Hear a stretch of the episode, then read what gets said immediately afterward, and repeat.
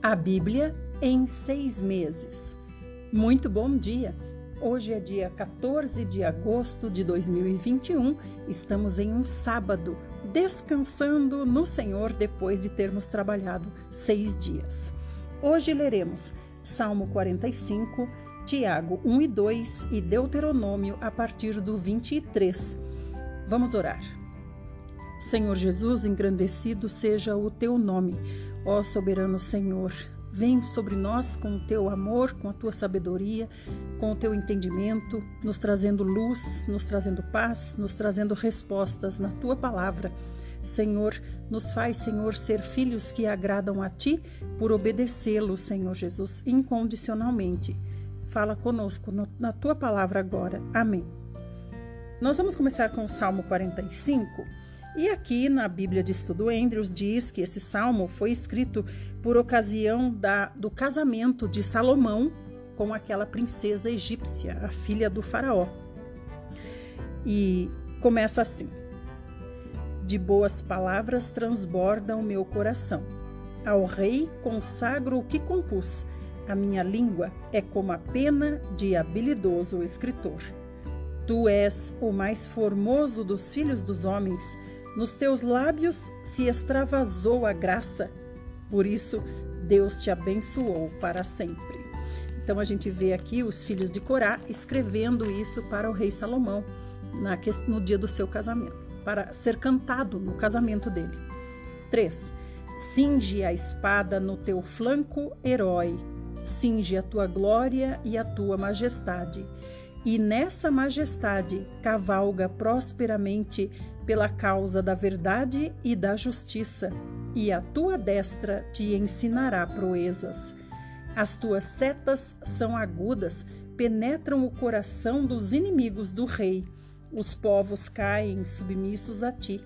O teu trono, ó Deus, é para todo o sempre. Cetro de equidade é o cetro do teu reino.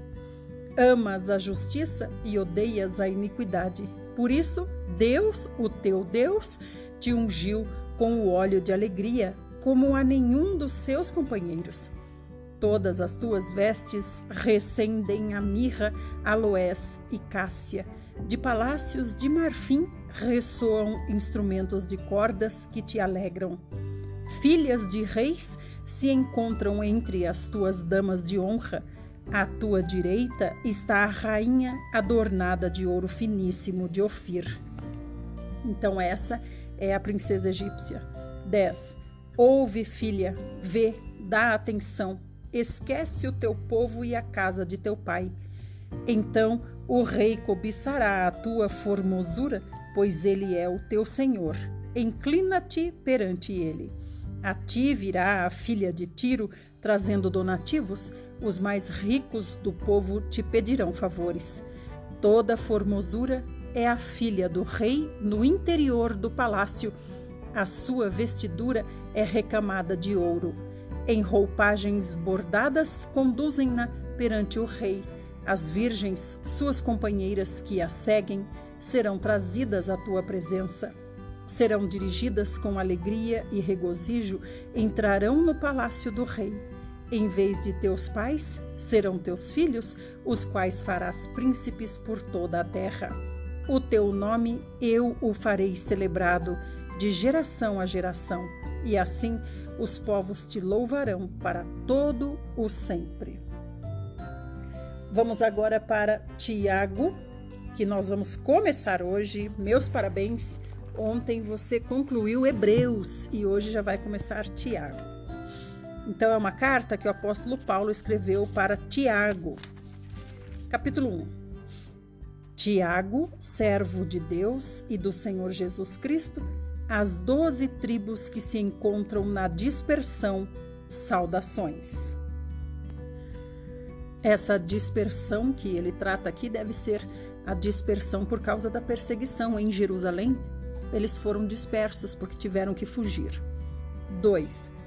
Meus irmãos, tende por motivo de toda a alegria o passardes por várias provações sabendo que a aprovação da vossa fé, uma vez confirmada, produz perseverança. Ora, A perseverança deve ter ação completa para que sejais perfeitos e íntegros, em nada deficientes. Esse perfeito aqui nós podemos entender como maduros, espiritualmente maduros. 5. Se, porém, algum de vós necessita de sabedoria, peça a Deus, que a todos dá liberalmente e nada lhes impropera, e ser-lhe-á concedida. Peça-a, porém, com fé, em nada duvidando, pois o que duvida é semelhante à onda do mar, impelida e agitada pelo vento.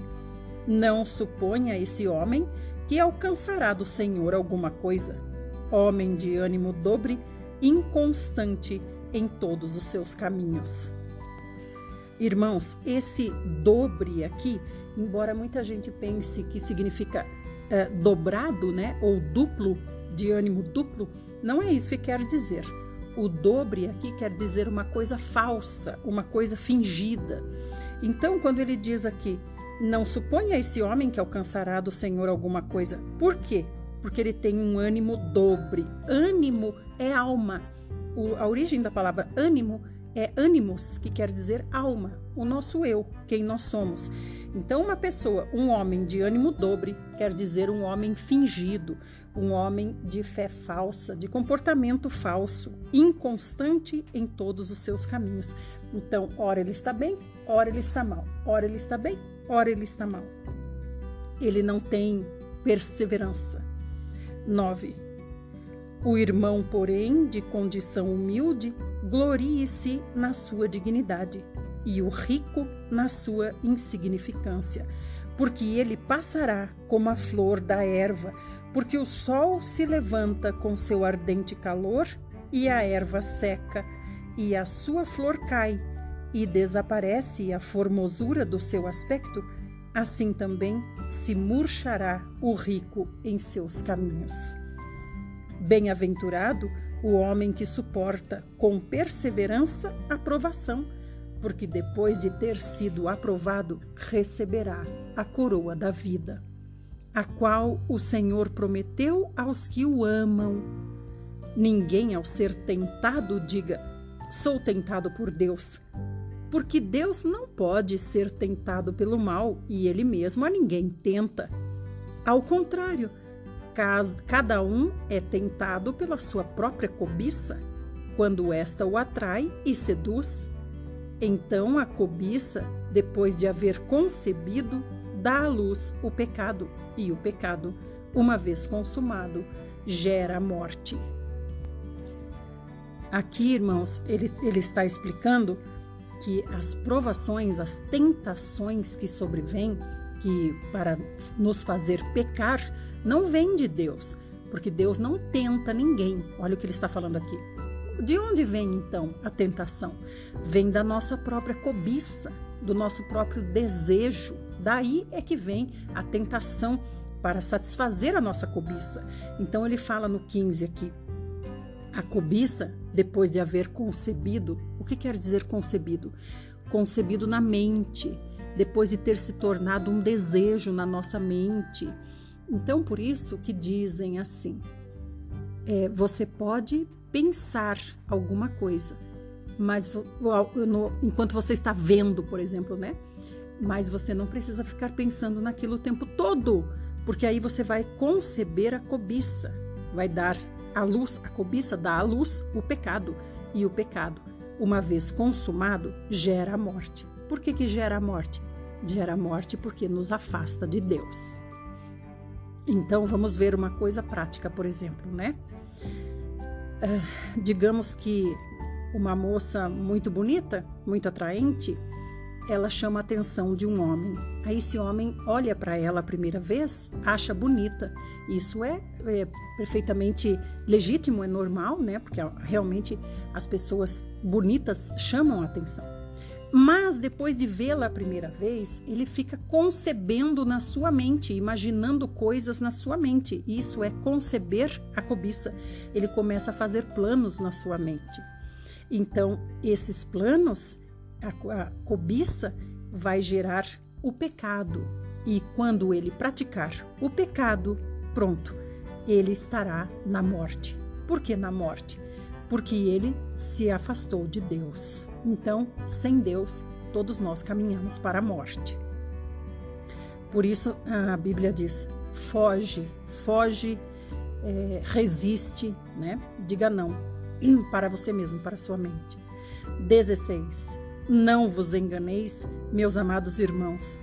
Toda boa dádiva e todo dom perfeito são lá do alto, descendo do Pai das luzes, em quem não pode existir variação ou sombra de mudança.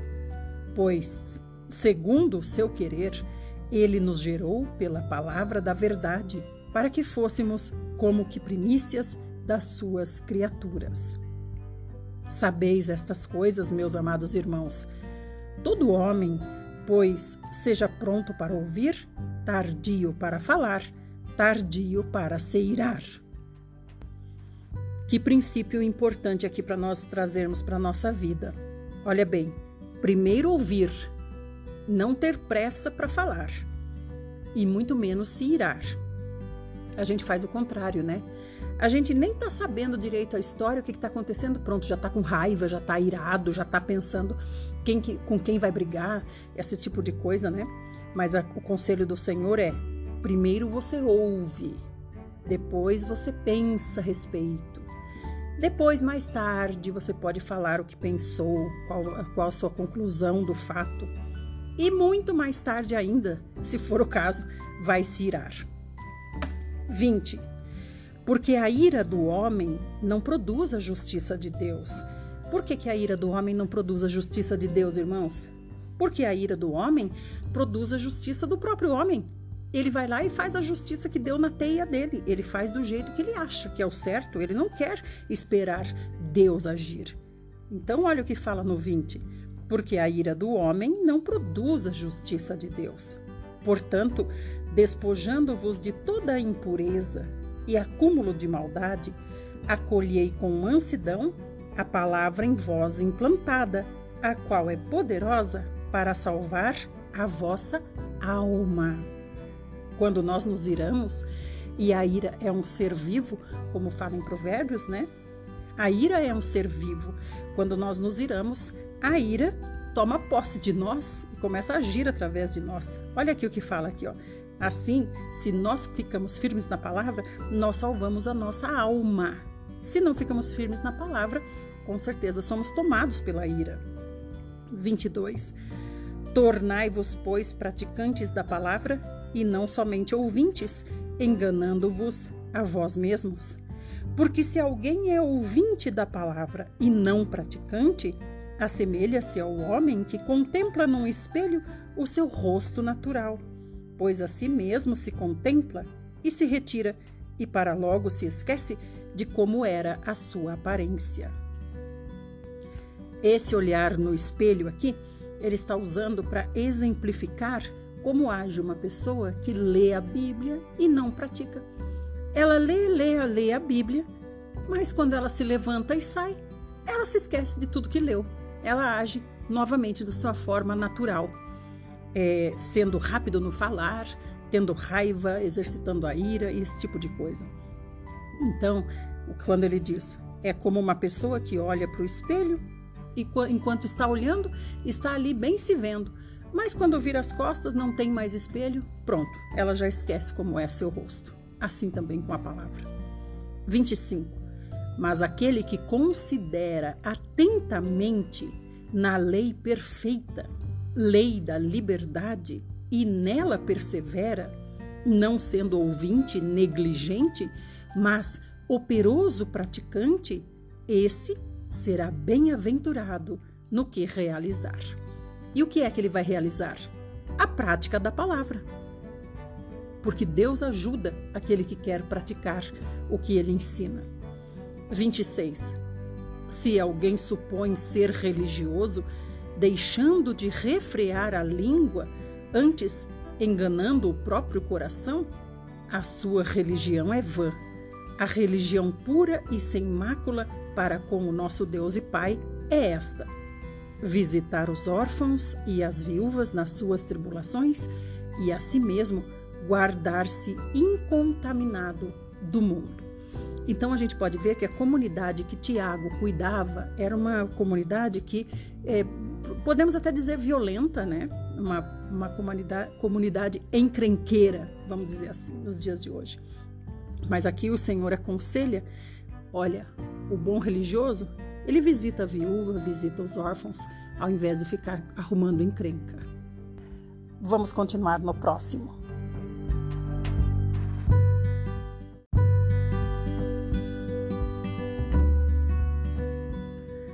Parte 2, estamos em Tiago 2. Não se deve fazer acepção de pessoas. Meus irmãos, não tenhais a fé em nosso Senhor Jesus Cristo, Senhor da glória, em acepção de pessoas. Se, portanto, entrar na vossa sinagoga algum homem com anéis de ouro nos dedos, em trajos de luxo, e entrar também algum pobre andrajoso, e tratardes com deferência o que tem os trajos de luxo, e lhe disserdes: Tu, assenta-te aqui em lugar de honra, e disserdes ao pobre: Tu, fica ali em pé, ou assenta-te aqui abaixo do estrado dos meus pés. Não fizestes distinção entre vós mesmos, e não vos tornastes juízes tomados de perversos pensamentos? Ouvi, meus amados irmãos, não escolheu Deus os que para o mundo são pobres, para serem ricos em fé e herdeiros do reino que ele prometeu aos que o amam? Entretanto, vós outros menosprezastes o pobre. Não são os ricos que vos oprimem? E não são eles que vos arrastam para os tribunais? Não são eles os que blasfemam o bom nome que sobre vós foi invocado? Se vós, contudo, observais a lei régia segundo a Escritura, amarás o teu próximo como a ti mesmo, fazeis bem. Se todavia fazeis acepção de pessoas, cometeis pecado sendo arguidos pela lei como transgressores. Pois qualquer que guarda toda a lei, mas tropeça em um só ponto, se torna culpado de todos. Todos o que, irmãos? Todos os pontos da lei. Porquanto aquele que disse: Não adulterarás, também ordenou: Não matarás. Ora, se não adulteras, porém matas, vens a ser transgressor da lei. Falai de tal maneira e de tal maneira procedei, como aqueles que hão de ser julgados pela lei da liberdade, porque o juízo é sem misericórdia para com aquele que não usou de misericórdia. A misericórdia triunfa sobre o juízo. Queridos irmãos, Aqui nós vemos que a acepção que fazemos entre uma pessoa e outra é pecado. E olha, pecado comparado a quê? Comparado a adultério, comparado a matar. Justamente essa palavra matar é que exemplifica melhor, porque no final ele diz aqui: é, você não sabe que o juízo é sem misericórdia para aquele que não teve misericórdia? A misericórdia triunfa sobre o juízo. Então, nós, aceitando a todos de forma igual, estamos sendo misericordiosos como Deus. Só Deus é misericordioso.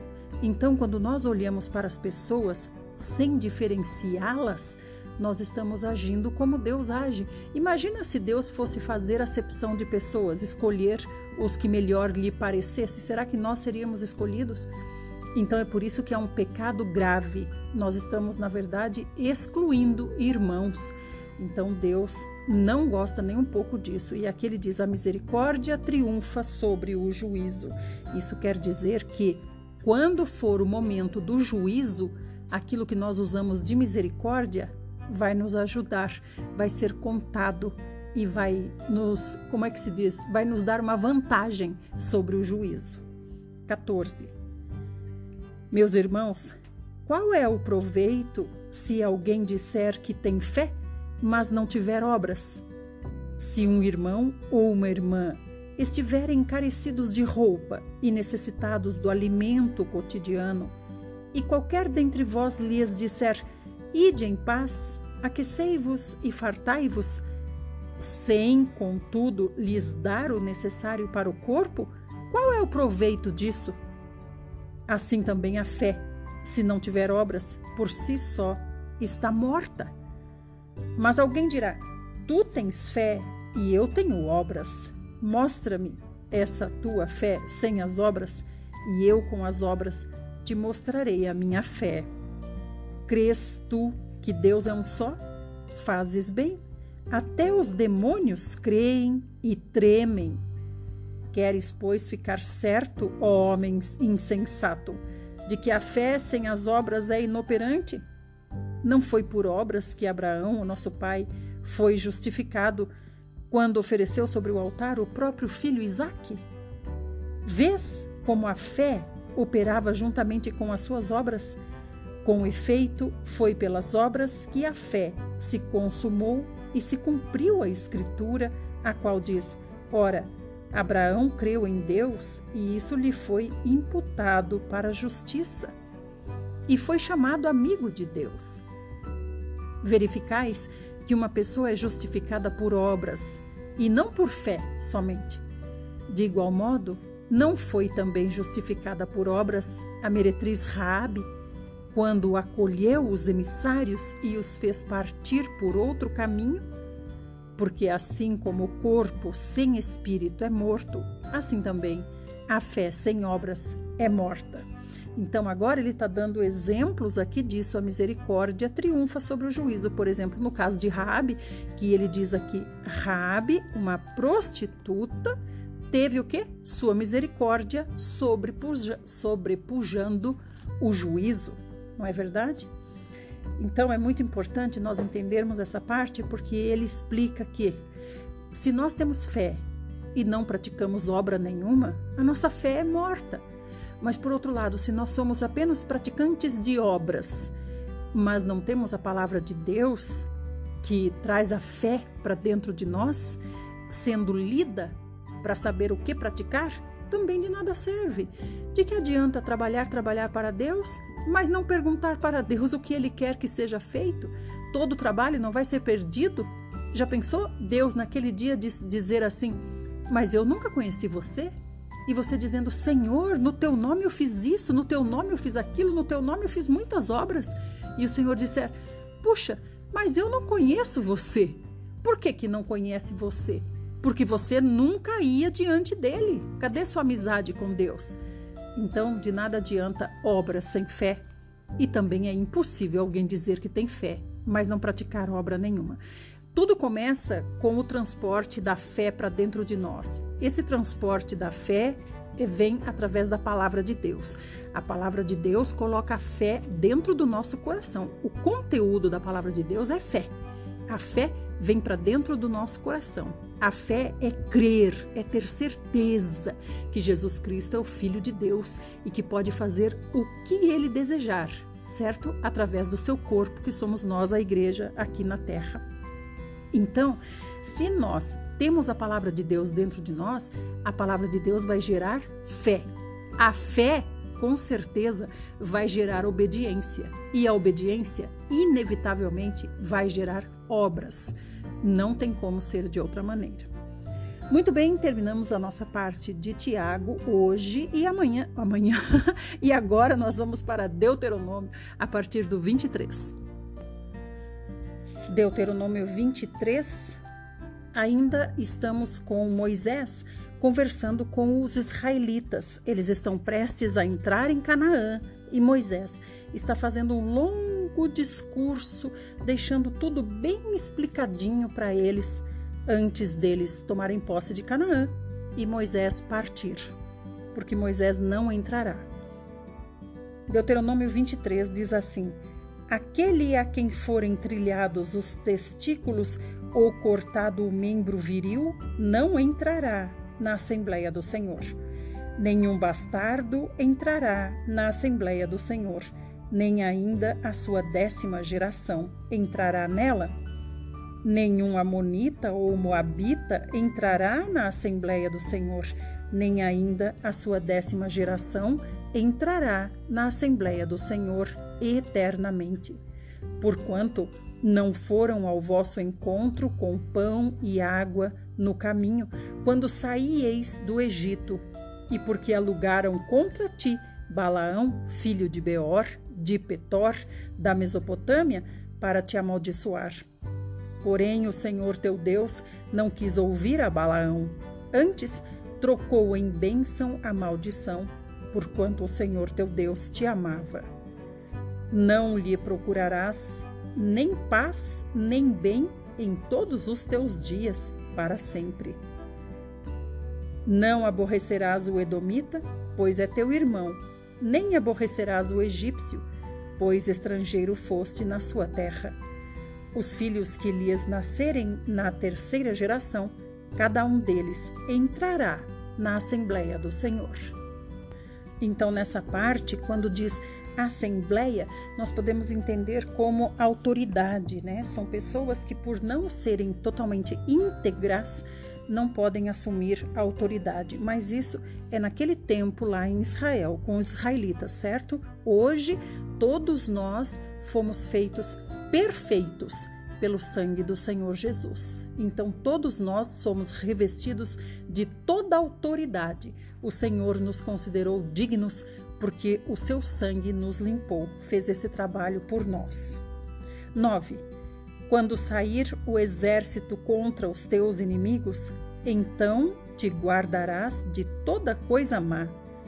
Se houver entre vós alguém que, por motivo de poluição noturna, não esteja limpo, sairá do acampamento, não permanecerá nele.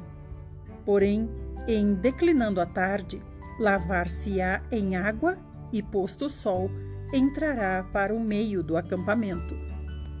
Quando ele fala aqui sobre poluição noturna, o que quer dizer isso? Poluição é, quer dizer saída do sêmen. E noturna, ele está querendo dizer que é uma, de uma maneira involuntária. A pessoa está dormindo e isso acontece. Então, isso pode acontecer tanto por causas de doença física mesmo, como também por causas é, psicológicas, né? Por, por causas, causas da mente, digamos assim. A pessoa está dormindo, não é verdade? Então ele diz que se isso acontecer, a pessoa ficará impura. E da mesma forma que ele já disse lá em Levítico que o homem, quando também é, emiti, emitisse sêmen, ele ficaria impuro, a mulher menstruada ficaria impura, da mesma forma. Então ele diz aqui que deve esperar, né? Se lavar e esperar. 12. Também haverá um lugar fora do acampamento para onde irás. Dentre as tuas armas terás um porrete, e quando te abaixares fora, cavarás com ele, e volvendo-te, cobrirás o que defecaste Porquanto o Senhor teu Deus anda no meio do teu acampamento para te livrar e para entregar-te os teus inimigos, portanto, o teu acampamento será santo, para que ele não veja em ti coisa indecente e se aparte de ti. Isso aqui, gente, é, são, é, são tudo orientação sobre a questão da higiene, né? E também orientação sanitária aqui. Então, como que era para fazer cocô naquele tempo? Era para ir fora, longe do arraial. Arraial é o quê? É a vila, é o acampamento. Então, sai lá fora, longe do arraial e leva uma ferramenta que aqui ele está chamando de porrete. Leva essa ferramenta e lá vai cavar um, um buraco, vai fazer o cocô e vai tampar o cocô, uh, cobrir o cocô, né? Não vai deixar descoberto. Por quê? Porque Deus considera isso sujo para estar no meio das pessoas. Imagina a pessoa começar a fazer cocô ali atrás da, atrás da sua barraca, né? Todos fazerem isso, como é que ia ficar? É como diz a minha mãe, né? Onde tem muita sujeira, ali Deus não fica. 15. Não entregarás ao seu senhor o escravo que, tendo fugido dele, se acolher a ti. Contigo ficará no meio de ti, no lugar que escolher em alguma de tuas cidades, onde lhe agradar, não o oprimirás. Interessante aqui que eu esqueci de comentar que ele também falou sobre o Egito, né? Não é para oprimir o Egito, porque vocês foram estrangeiros no Egito. Então aqui é a mesma coisa. Apesar deles terem sido maltratados no Egito, no Egito eles foram mantidos vivos. Então, apesar de nós estarmos em uma situação em que nós podemos estar sendo maltratados, mesmo assim nós temos que ser agradecidos, porque ali há manutenção da nossa vida. É um meio por onde a nossa vida ainda está recebendo uh, todo o necessário para se manter, né? Vamos para o próximo áudio? Antes, eu estava esquecendo de comentar. Ele falou lá no verso 8, ele falou: "Os filhos que nascerem da terceira geração Cada um deles poderá entrar na Assembleia. A Assembleia a gente já viu que, que é a roda das autoridades, né? A terceira geração, por quê? Porque a primeira geração morreu no deserto, porque não obedeceu. Essa geração é a que está tomando posse de Canaã. Então, os que nascerem dessa geração já poderão participar da Assembleia. Agora sim, vamos para o próximo áudio.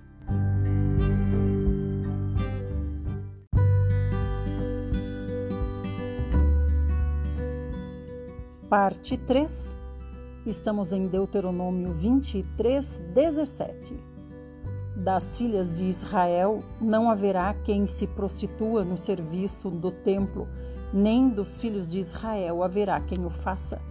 Não trarás salário de prostituição, nem preço de sodomita à casa do Senhor teu Deus, por qualquer voto, porque uma e outra coisa são igualmente abomináveis ao Senhor teu Deus.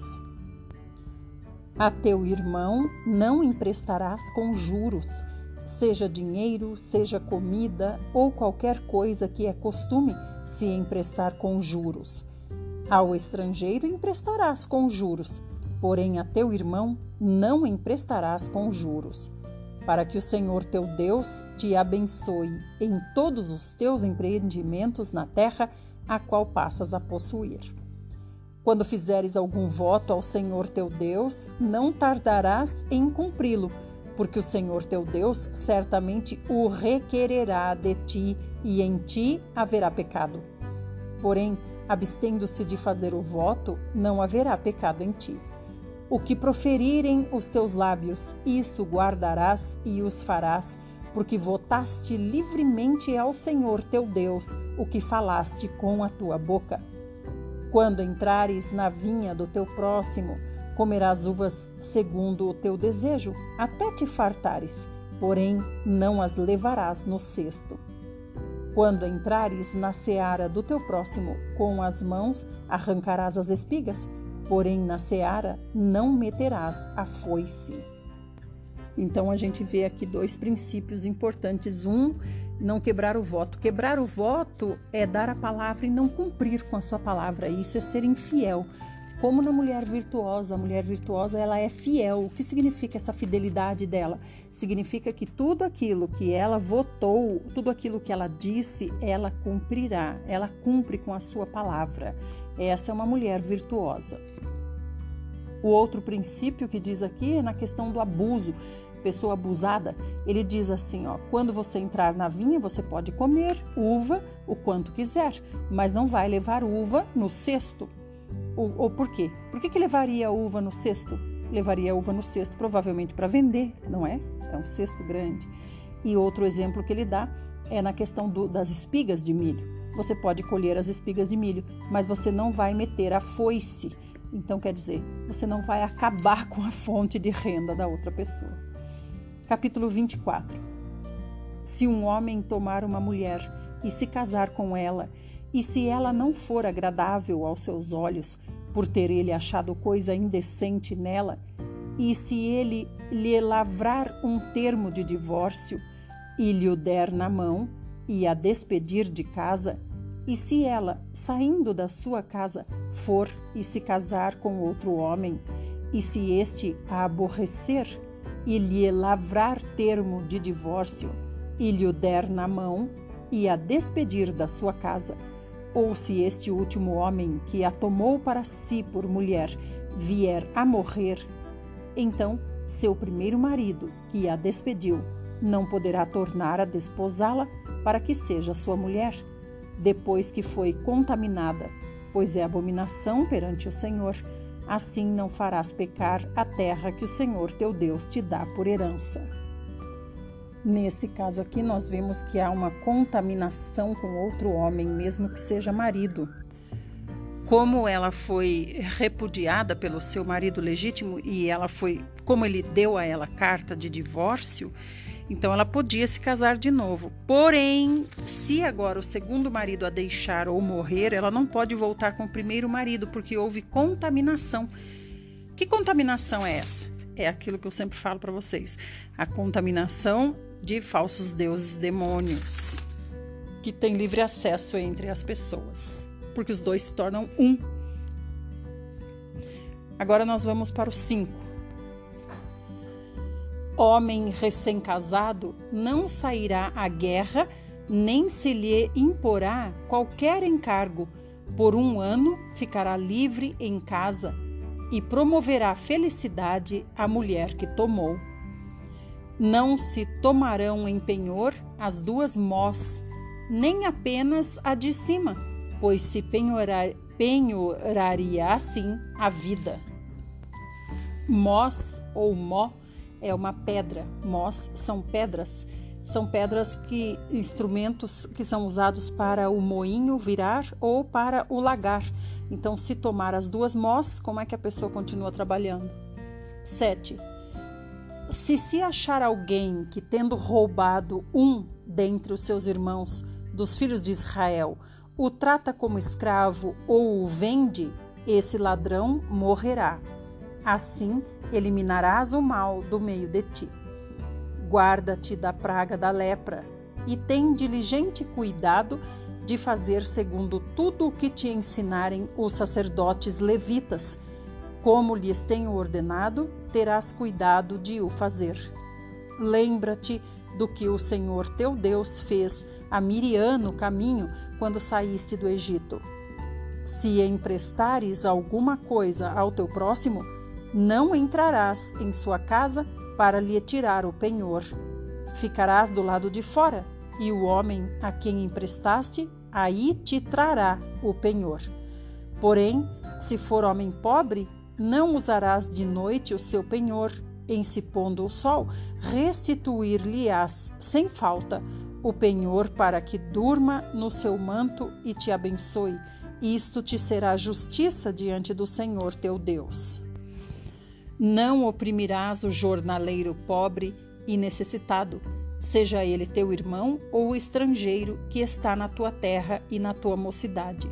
Jornaleiro, aqui nós já aprendemos aquela, naquele, na outra leitura.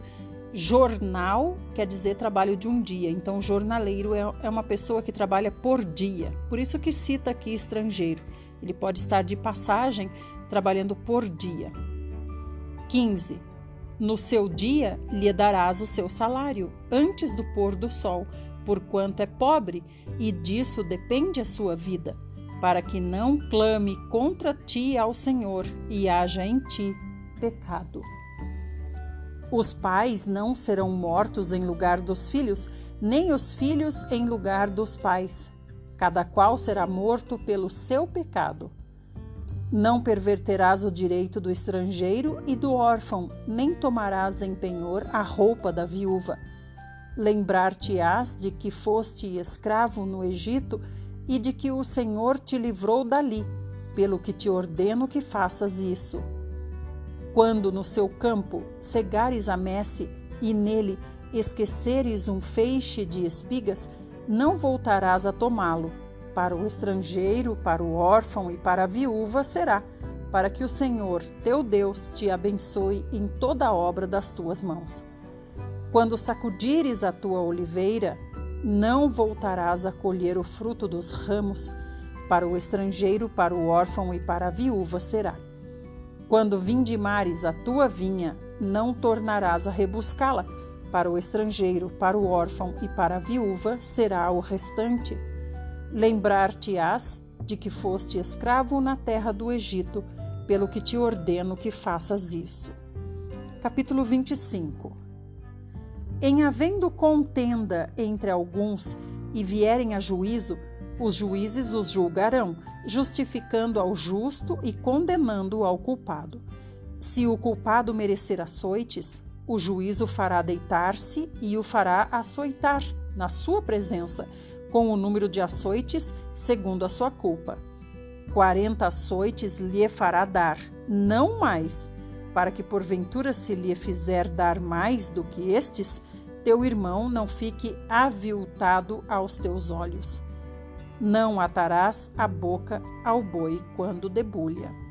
Nessa parte, ele termina falando isso, não atarás a, a boca ao boi quando debulha, porque toda essa parte tava, dizia respeito ao caráter humanitário, dizia respeito ao trabalho, pagamento de trabalho, a, a esse tipo de justiça quanto ao trabalho. 5. Se irmãos morarem juntos e um deles morrer sem filhos, então a mulher do que morreu não se casará com outro estranho, fora da família. Seu cunhado a tomará e a receberá por mulher e exercerá para com ela a obrigação de cunhado. O primogênito que ela lhe der será sucessor do nome do seu irmão falecido, para que o nome deste não se apague em Israel. Porém, se o homem não quiser tomar sua cunhada, subirá esta à porta aos anciãos e dirá: Meu cunhado recusa suscitar a seu irmão nome em Israel. Não quer exercer para comigo a obrigação de cunhado. Então os anciãos da sua cidade devem chamá-lo e falar-lhe. E se ele persistir e disser: Não quero tomá-la, então sua cunhada se chegará a ele na presença dos anciãos e lhe descalçará a sandália do pé e lhe cuspirá no rosto e protestará e dirá: Assim se fará o homem que não quer edificar a casa de seu irmão. E o nome de sua casa se chamará em Israel a casa do descalçado. Quando brigarem dois homens, um contra o outro, e a mulher de um chegar para livrar o marido da mão do que o fere, e ela estender a mão e o pegar pelas suas vergonhas, cortar-lhe-ás a mão, não a olharás com piedade. Irmãos, comentando um pouquinho esse caso aqui do descalçado, que é o cunhado ele na verdade não quis sustentar a sua cunhada. Nós já falamos outras vezes sobre como as, as esposas deveriam ser tratadas e ele deveria dar sustento à sua cunhada, por isso que ele se nega a fazer isso. É como aquele tio que, que teve a oportunidade também de resgatar Ruth no lugar de Boaz. E ele disse: Não, eu não quero. Por quê? Porque tem que sustentar, tem que dar tudo igual como dá às suas esposas ou à sua esposa. Por isso ele é chamado a casa do descalçado. Provavelmente diz respeito a, como se diz, a casa do pobre que não pôde sustentar a cunhada e dar honra ao nome do irmão. 13. Na tua bolsa não terás pesos diversos, um grande e um pequeno. Na tua casa não terás duas sortes de efa, um grande e um pequeno. Terás peso integral e justo, efa integral e justo para que se prolonguem os teus dias na terra que te dá o Senhor teu Deus, porque é abominação ao Senhor teu Deus todo aquele que pratica tal injustiça. Então aqui é no caso de um vendedor, né? Ele usa dois pesos e duas medidas. Ele rouba nas medidas e no peso. Lembra-te do que te fez Amaleque no caminho quando saías do Egito, como te veio ao encontro no caminho e te atacou na retaguarda todos os desfalecidos que iam após ti, quando estavas abatido e afadigado, e não temeu a Deus. Quando, pois, o Senhor teu Deus te houver dado sossego de todos os teus inimigos em redor, na terra que o Senhor teu Deus te dá por herança, para a possuíres, apagarás a memória de Amaleque de debaixo do céu. Não te esqueças. Capítulo 26 Ao entrares na terra que o Senhor teu Deus te dá por herança, ao possuí-la e nela habitares, tomarás das primícias de todos os frutos do solo que recolheres da terra que te dá o Senhor teu Deus, e as porás num cesto, e irás ao lugar que o Senhor teu Deus escolher para ali fazer habitar o seu nome. Virás ao que naqueles dias for sacerdote e lhe dirás: Hoje declaro ao Senhor teu Deus que entrei na terra que o Senhor, sob juramento, prometeu dar a nossos pais. O sacerdote tomará o cesto da tua mão e o porá diante do altar do Senhor teu Deus. Então testificarás perante o Senhor teu Deus e dirás: Arameu, prestes a perecer, foi meu pai. E desceu para o Egito, e ali viveu como estrangeiro com pouca gente. E ali veio a ser nação grande, forte e numerosa mas os egípcios nos maltrataram e afligiram e nos impuseram dura escravidão, dura servidão. Clamamos ao Senhor Deus de nossos pais, e o Senhor ouviu a nossa voz e atentou para a nossa angústia, para o nosso trabalho e para a nossa opressão. E o Senhor nos tirou do Egito com poderosa mão e com braço estendido, e com grande espanto, e com sinais e com milagres e nos trouxe a este lugar e nos deu esta terra, terra que mana leite e mel. Eis que agora trago as primícias dos frutos da terra que tu, ó Senhor, me deste. Então as porás perante o Senhor teu Deus e te prostrarás perante ele. Alegrar-te-ás por todo o bem que o Senhor teu Deus te tem dado a ti e à tua casa tu e o levita e o estrangeiro que está no meio de ti.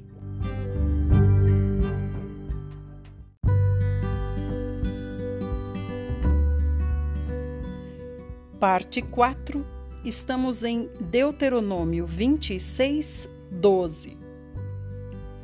Quando acabares de separar todos os dízimos da tua messe no ano terceiro, que é o dos dízimos, então os darás ao levita, ao estrangeiro, ao órfão e à viúva, para que comam dentro das tuas cidades e se fartem. Dirás perante o Senhor teu Deus: Tirei de minha casa o que é consagrado e dei também ao levita e ao estrangeiro e ao órfão e à viúva, segundo todos os teus mandamentos que me tens ordenado. Nada transgredi dos teus mandamentos, nem deles me esqueci. Dos dízimos não comi no meu luto, e deles nada tirei estando imundo, nem deles dei para a casa de algum morto. Obedeci à voz do Senhor meu Deus, segundo tudo o que me ordenaste tenho feito. Olha desde a tua santa habitação, desde o céu, e abençoa o teu povo, a Israel, e a terra que nos deste, como juraste a nossos pais, terra que mana leite e mel. Então, aqui, amados, deixa claro que os dízimos eram para quê? Para sustentar os levitas que não tinham trabalho, trabalhavam somente no, no, na, no sacerdócio, também era para ajudar os órfãos e era para ajudar as viúvas. 16. Hoje o Senhor teu Deus te manda cumprir estes estatutos e juízos Guarda-os, pois, e cumpre-os de todo o teu coração e de toda a tua alma. Hoje fizeste o Senhor declarar que te será por Deus e que andarás nos seus caminhos e guardarás os seus estatutos e os seus mandamentos e os seus juízos e darás ouvidos à sua voz.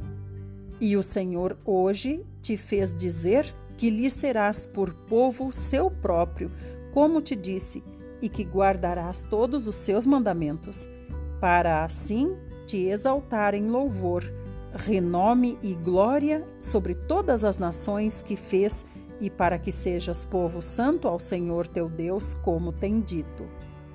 Capítulo 27 Moisés e os anciãos de Israel deram ordem ao povo, dizendo: Guarda todos estes mandamentos que hoje te ordeno no dia em que passares o Jordão, a terra que te dera o Senhor teu Deus, levantar-te-ás pedras grandes e as caiarás.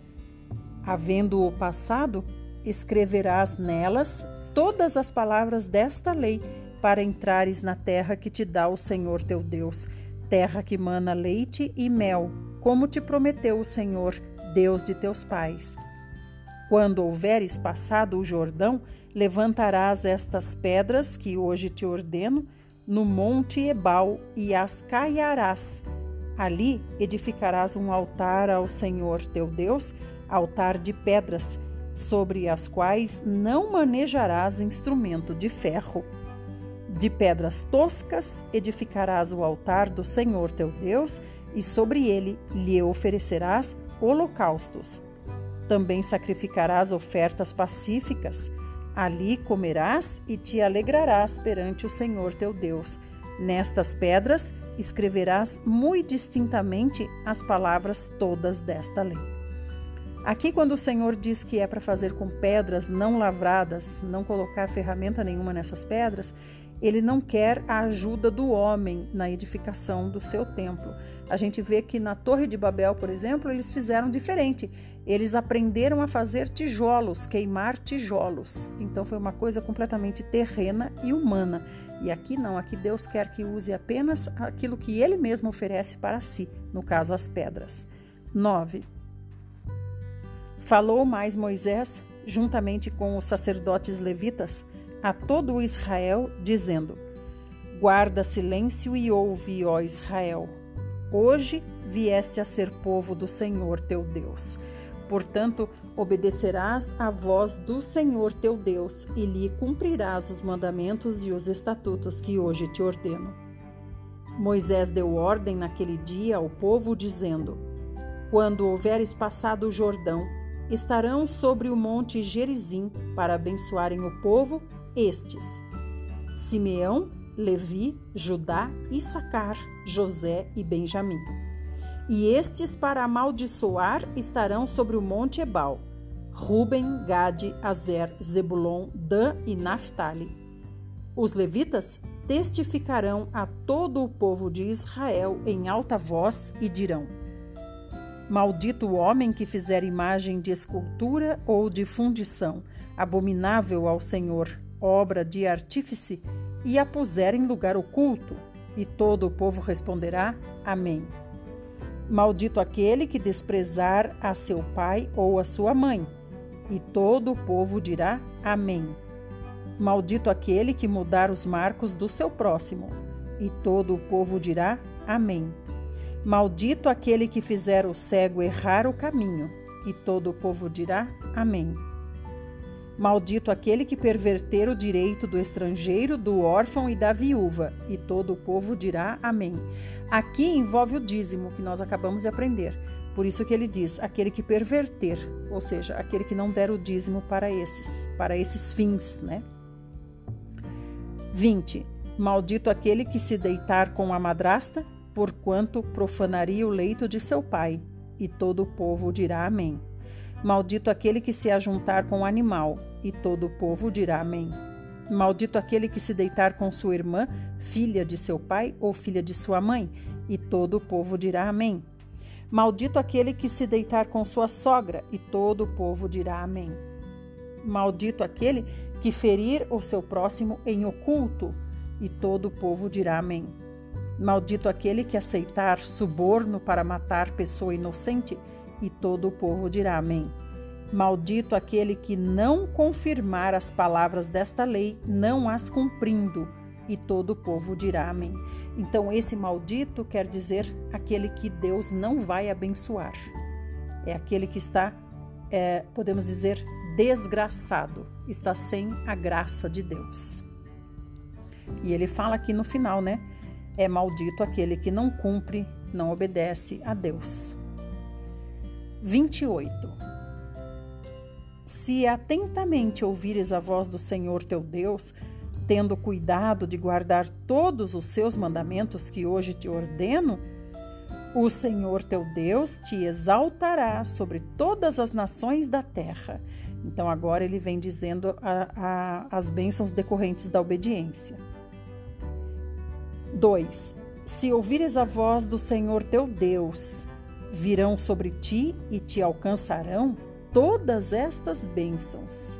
Então, olha só, obedece ao Senhor e as bênçãos vêm atrás de você. Não é você que vai atrás das bênçãos, As bênçãos correm atrás de você. 3. Bendito serás tu na cidade e bendito serás no campo. Bendito o fruto do teu ventre e o fruto da tua terra e o fruto dos teus animais e as crias das tuas vacas e das tuas ovelhas. Bendito o teu cesto e a tua maçadeira. Bendito serás ao entrares e bendito ao saíres.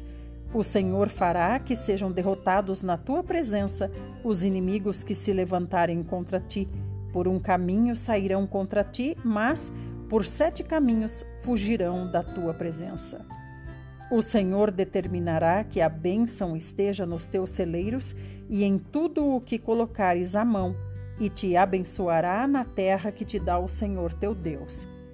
O Senhor te constituirá para si em povo santo como, se, como te tem jurado, quando guardares os mandamentos do Senhor teu Deus e andares nos seus caminhos. 10. E todos os povos da terra verão que és chamado pelo nome do Senhor e terão medo de ti.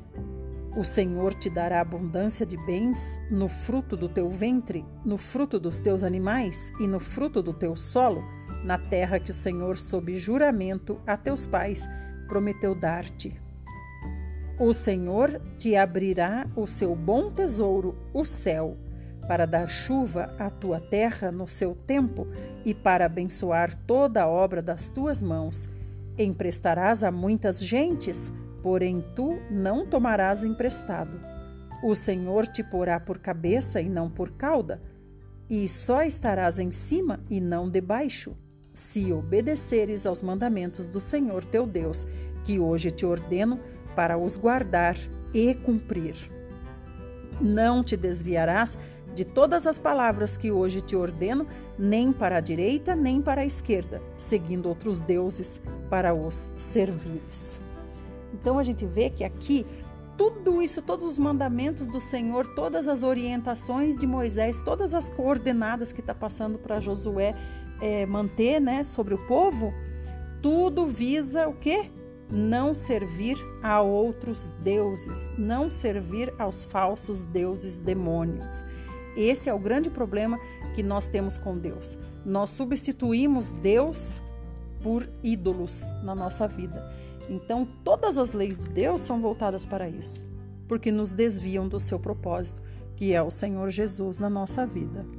E aqui é interessante porque tem uma frase que a gente sempre ouve nas pregações, que é: você não nasceu para ser cauda, você nasceu para ser cabeça. Mas não fala aqui, né? Fala assim: dá o dízimo, ser fiel, e você não vai ser cauda, você vai ser cabeça. Mas não fala o resto do versículo, né? O resto do versículo diz: se, se você obedecer aos mandamentos do Senhor e não se desviar nem para a direita nem para a esquerda, segundo outros deuses. Então, se a pessoa já está lá dando dízimo com o coração no dinheiro, já está dando dízimo, na verdade, para mamon, que é justamente outros deuses aqui que Deus diz para evitar. Muito bem, essa é a nossa porção para o dia de hoje. Que o Senhor nos abençoe, nos guarde, que o Senhor nos dê muita saúde, que o Senhor seja exaltado na nossa vida. Que o Senhor faça com que sua família e você sejam muito felizes, representando bem aquele que os tem comissionado, nosso Pai maravilhoso, juntamente com seu Filho, o Senhor Jesus, que nos resgatou e nos tornou dignos de hoje trabalharmos para Deus. Amém. Até amanhã. Fiquem com Deus.